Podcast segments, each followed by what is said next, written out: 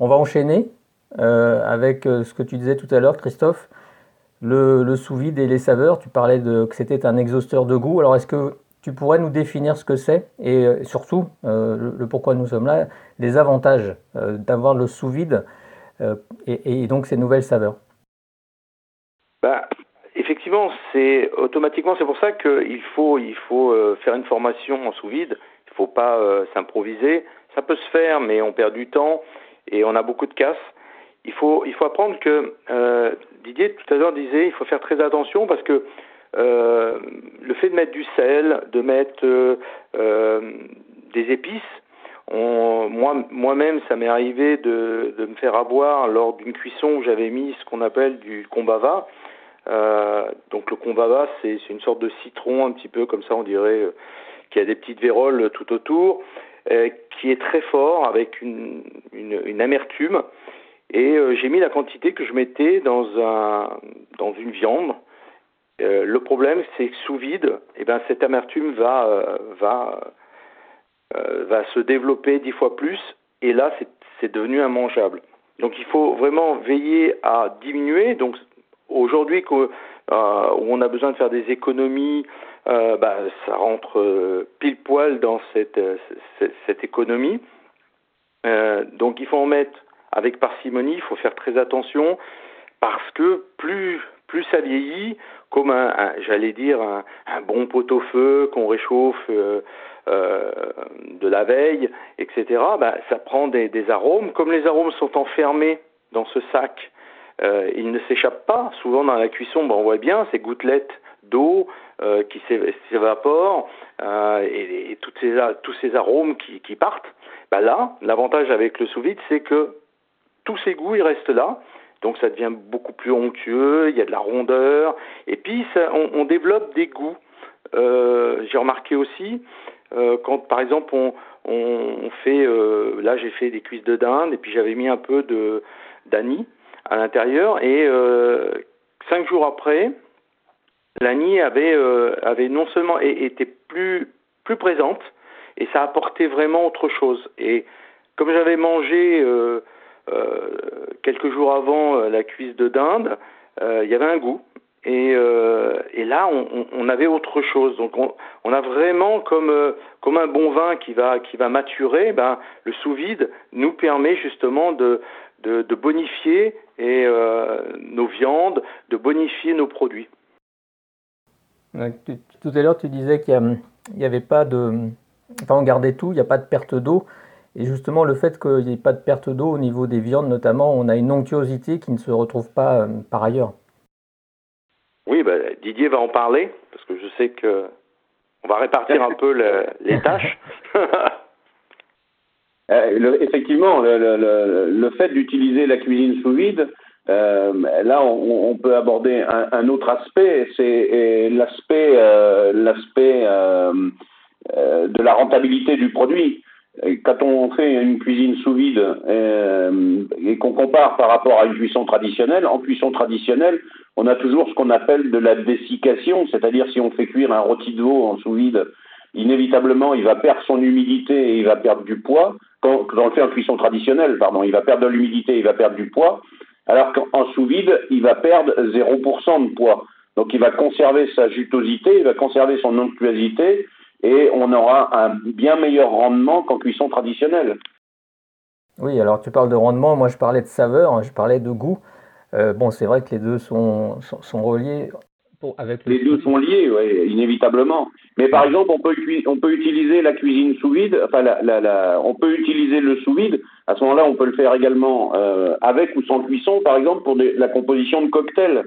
Euh, si on fait infuser euh, du Campari et, et du rhum euh, et qu'on le chauffe à 50 degrés, il va y avoir une osmose qui va se créer dans les produits et qui va accélérer les saveurs. Donc on peut aussi faire des cocktails comme ça en, utilisant la concentration des saveurs euh, pour, pour, euh, pour améliorer la qualité du cocktail. Donc dans ce cas-là, c'est pas de la cuisson, on le chauffe simplement, mais on, on, va constater une nette amélioration des saveurs. Donc on a des cocktails qui ont beaucoup plus de goût euh, qu'en fabrication traditionnelle.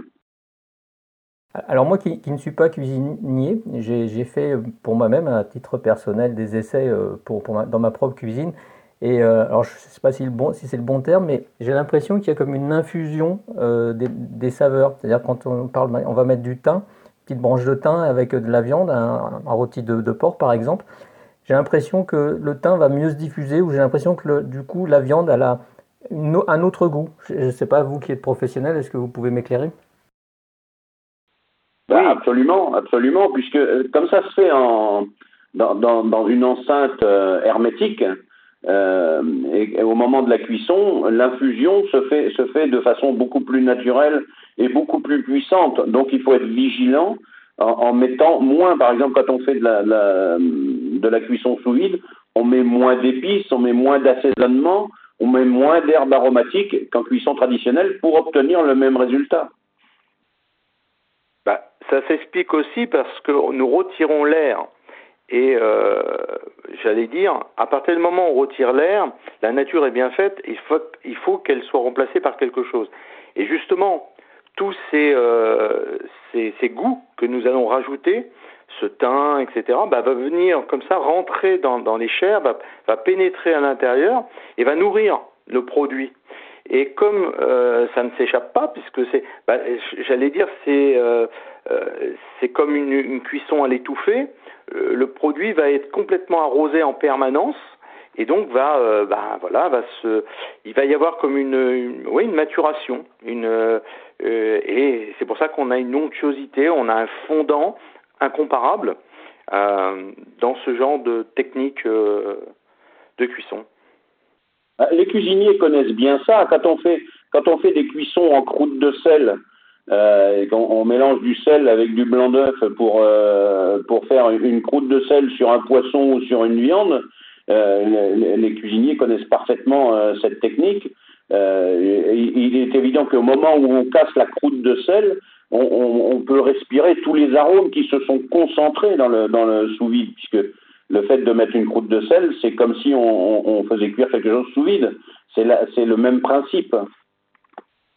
Ensuite, on peut faire aussi ce qu'on appelle des saumurages, c'est-à-dire qu'on peut prendre par exemple un gros morceau de lard, euh, le mettre dans, de l'eau avec du sel, une eau euh, saline, et on va le laisser comme ça 3, 4, 5 heures, voire des fois 12 heures ou 24 heures, ça va dépendre, et on, va permettre grâce à ça euh, de, de, nettoyer d'abord notre, notre viande, de la désinfecter entre guillemets, de commencer à la, j'allais dire, lui faire une, sorte de cuisson par le sel, et ensuite, eh ben, on pourra vider euh, ce, sachet, bien nettoyer notre pièce, et là, on va pouvoir repartir sur une cuisson sous vide, donc euh, avec un morceau qui va être euh, ben, très très onctueux. D'ailleurs, Didier, tu peux expliquer pourquoi on fait du saumurage, pourquoi on passe par ces étapes pour certaines viandes? Alors, pour certaines viandes et certains poissons, on, utilise le saumurage pour éviter euh, que ressorte l'albumine, notamment dans les poissons, quand on fait cuire des poissons, euh, même en cuisson traditionnelle. Si on le fait trop cuire, on voit bien que cette albumine blanche qui ressort et qui n'est pas très toujours appétissante, euh, le fait de tremper légèrement dans un bain d'eau salée à 10%, même pendant 10 minutes, un quart d'heure, c'est suffisant pour éviter justement euh, que ressorte l'albumine euh, de la chair de, poisson ou de la viande. Oui, l'albumine qui ressemble beaucoup à, au blanc d'œuf. Oui, c'est ça. On rappelle, voilà, on rappelle pour ceux qui connaissent pas trop, voilà, ça ressemble un petit peu au blanc d'œuf. Et effectivement, c'est pas à l'aspect, c'est euh, c'est pas très joli, c'est pas réellement très bon non plus. Alors pour finir, moi c'est vrai que j'ai l'impression qu'avec cette sous-vide, on, découvre de nouveaux goûts. Voilà, moi c'est l'impression que j'ai eu la première fois que j'ai découvert ça. On peut, on peut rajouter quelque chose quand même. On peut faire aussi des salages. C'est-à-dire que si vous avez un saumon par exemple, eh bien euh, on va le, le mettre dans, dans, du sel ou faire un gravlax avec du sel et du sucre. Et euh, l'avantage qu'il va y avoir, c'est que le salage va diminuer, diminuer de moitié. C'est-à-dire que là où on devra euh, euh, saler pendant 12 heures, on va passer à 6 ou 24, on va passer à 12. Et c'est un, je trouve que c'est une, technique qui est très simple. On peut le faire aussi, d'ailleurs, on parle du sous-vide, mais on peut le faire aussi en gastro. Ou avec des gastro, on va mettre du, du, sel, on va mettre nos produits, on va remettre du sel, etc. Et on va pouvoir faire des salages comme ça. Et je trouve que le salage est beaucoup plus affiné. Euh, bien sûr, moi je l'entoure d'une gaze euh, au départ pour justement éviter que le sel ne pénètre trop, mais ça permet comme ça de jeter tout l'eau qu'il y a dans les poissons ou dans un magret, etc. Donc c'est vraiment, euh, les possibilités sont infinies. Voilà. Merci beaucoup. À bientôt.